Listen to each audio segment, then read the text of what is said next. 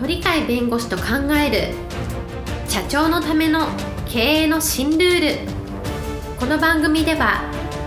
企業が選ぶ弁護士ランキングで税務部門1位に輝き70冊以上の本を出版し多くの経営者を支えてきた鳥飼重和が社長経営者独立希望者起業家のための経営の新ルールについてお伝えしていきます。それでは今回の番組をお楽しみください。皆さんこんにちは。お元気でしょうか？元気がすべての源です。えこの番組で元気をお届けしたいと思います。鳥海です。はいパラリーガルの高瀬です。えー、今日のテーマはですね直接的にはあの幼児教育が大切だなという感じたあものがありましたので、えー、幼児教育は早い段階でいろんな教育をする方が後になってからいいなっていうそういう話でございます。はい、えーと、今日のテーマ幼児教育が大切だなと感じられた場面があったということなんですけれども、えーと、フィギュアスケートで、はい。えー、最近活躍してる、はい、あのまあ、16歳と聞いてますけど、えーはい木平理香さんっていう方がいますね、はいえー、この間四大大陸の、はい、優勝逆転優勝みたいなね、素晴らしい演技をテレビで拝見しましたけど、えーはい、あのこと方は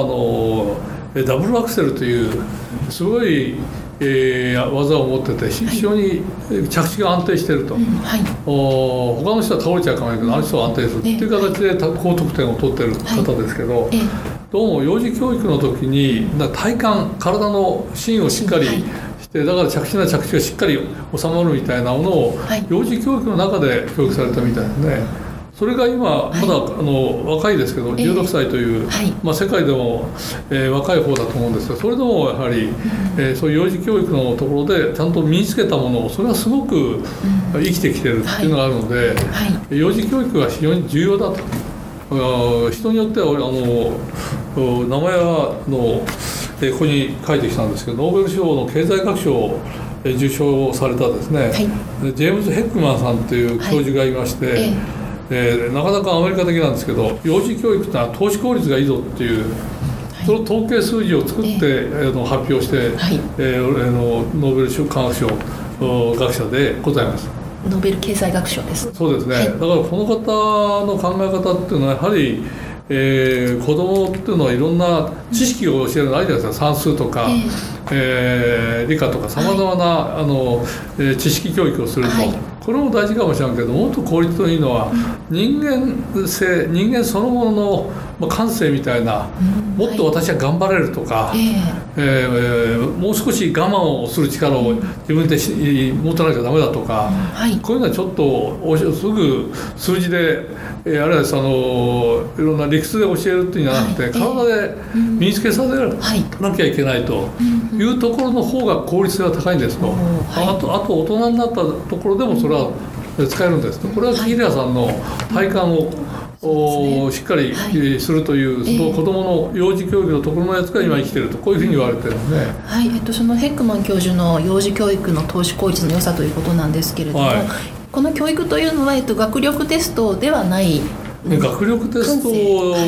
脳,、脳っていうわけじゃなくて、えーやっぱり人間として頑張ろうとか、はい、私は頑張ろうと思えばなんとかなるとか、はい、えー、もっと上手になるためにもう諦めないで、うん、えー、何回も練習するぞとか。はい。あるいは私は前向きな気持ちになる必要があるから前向きな気持ちを忘れないようにしようとか、はい、失敗してもいやこれは乗り越えられるんだとか、えー、これは決してそう簡単に教えられるもんじゃないけど、ねえー、こういうのを幼児教育の中に入れとくと、これは大人になってからも使えますと。はい、はい幼児教育のうちにそういった感性の教育をしておくとはい、えーと、大人になってから前向きな考えですとか、はい、それで有名なのがね森信蔵さんっているんですよ、はい、この方も亡くなった方ですけども、はい、えー、まあ、昔の日本ではあの、えー、小学校とかそういうところで倫理教育を教えてた、はいえー、今も学校も少しそれをやろうという傾向が出てきたんですけど、はい、その時にこの人はその子どもたちに倫理を教える先生を育てるための先生だった、はい、倫理教育の父みたいな形を言われてる方なんですけど、はい、その方がですね、えー、子どもの時にこの3つのことをちゃんとえー、完全に体に染み込ませたらね、はい、身につけさせたら立派な大人に必ずなるっていうふうに言って、はいえー、いた言葉があるね。はい、3つと言いますと、えー、1つ目はですね、はい、えー、私もあんまりあの偉そうなこと言えないんですけど背骨をしっかり立たせなさいと。はい。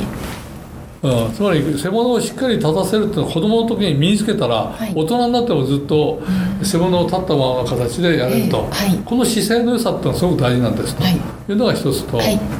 2つ目が、えー、高瀬さん、はい、そういう形で名前を呼ばれたらパッと大きな声で「はい」と言えるっていう。このあの挨拶ができる返事ができるっていうこれが一種のコミュニケーションなんでしょうけど、うんそね。はい、それが自然に子どもの時から身につけられると。はい。高さんと言われてもうんと黙ってる子は 将来良くないわけですね。まあそういうのが2つ目。はい。3つは何かというと、はい、自分がどっかであの履いた靴とかサンダルを脱ぐと、はい、そしたらそれをきれいにして、ええ。ー、まあ、どちらかと自分が、えーまあ、床から、えー、どっかに上がるような時には、はい、脱いだ靴なりスリッパを、はい、今度はあのそこから出るあのそこを離れてまた元のとこに戻る時には、すぐ履けるような形に整えなさいとか、あるいはそこら辺にくらあの散らばってるようなえ靴とか、はい、サンダルをしっかり整えなさいみたいな、はい、そういう整理整頓みたいなものをしっかり身につけるか、はい、この3つをしっかりやれば、実言うと、立派な大人になれますと言ってるんですけど、これは正しいと思うので。やっぱりあの子供の時にしっかりしたしつけを持ってる方は、大人になってもそのしつけっていうのは、さっき言った知識ではなくて体に身について、しかも人間社会に生きていく上に重要なやっぱり背筋をしっかり伸ばすような人が、い。い加減な人になるとはとても思えない。ちゃんとあの人が何か言ったらパッとあの、えー、言葉を返せて挨拶して、はい。えー、いうようなコミュニケーション能力のある方はやはり、うん、えー、真っ当な人間になれるでしょうし。はいあるいは場合によってはまっとうな人間というよりも人から物事を受け止めてそこで何か返事をするっていうところ、うんはい、そこに何らか何らかの考えるっていうことが入ってきたらまさにコミュニケーションで相手のためには自分のためにあるいはもっといいところのおいろんなアイデアが生まれるかもしれない、はい、こういう可能性がありますね。はい、で最後の、えー、整理整頓しなさいっていうのは、大体あのいい会社っていうのは整理整頓がしっかりできてると。でダメな会社になっていくと、赤字になってる会社を見ると大体汚いよと。だからそこをきれいにしてるようなために整理整頓すると、自然にその会社は良くなるとかよく言われますね。はいえー、そうです、ね、だから逆に言うとトイレ掃除を推奨してるような会社もありますね。はい、それをしっかり実行した会社は良くなってるよとか、もうまさにそのためにずっと実行してる会社も出てくるというのがありまして。これをもう昔からいやずっと言ってる方なんで、はい、ただこれが実行できてるかというとほとんど実行されてない、うん、子供の時からこれちゃんとやってるって教育も今ありませんから、えーね、家庭教育でしっかりやっていかなきゃいけない、こんな家庭教育もなかなか今ないと。いうのがあるのでやっぱりあのそんな難しいことじゃなくていろはなんだけど、ね、子供だって幼稚園生だって誰でもでできることだけど、はい、それが人間の骨格を作る作作って大人になった場合にそれはちゃんと大人として立派な成長につながるというそういうやっぱり基本中の基本がやっぱり、はい、えー、このヘックマンさんが言われたような形で、幼児教育って効率性が高いと。3つ優しいことを身につけたら将来有望なわけですから、すごく簡単簡単なことですよね。姿勢を正すとはいはい、えーと、返事と挨拶と、はい、あと脱いだ靴を揃えるですとか、はい、効率性というとなんか AI を使わなきゃいかんとか そうです、ね、難しいことを考えるところが多いんですけど、えーえー、意外と今みたいな形でごく当たり前のことを子どもの時からやってると。逆に言うと自分たちがそういう形で、えー、子どもの教育からあの身につけたとしたらそういう子どもたちだったらどういう発想で物事を考えるかねと、はい、いうことをすると意外と単純なところに効率性の根本があるのかもしれない。単純なところに効率性の根本があるというのは、はい、これこれは今回あの聞いてらっしゃる経営者の方には、はい。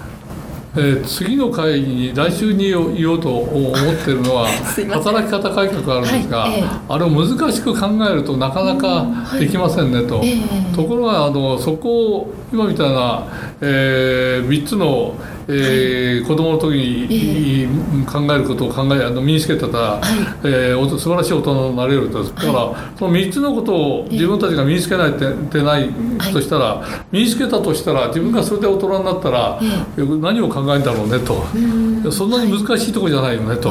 い。うところからすると意外と簡単なところで解き明かせると。効率性ってあそんなところに効率性があるのかっていうのはありあの、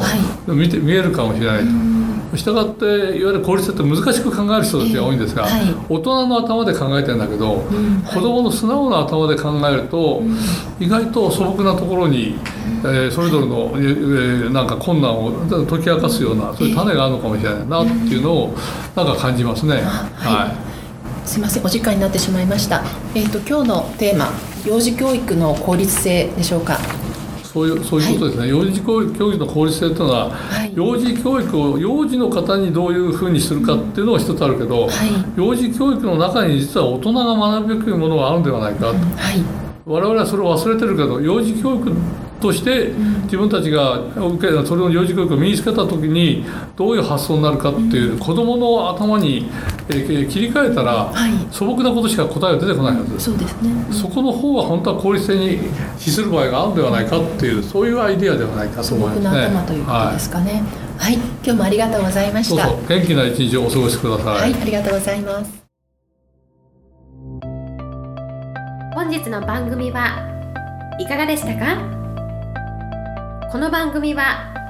毎週月曜日7時に配信いたしますそれでは次回の配信を楽しみにお待ちください。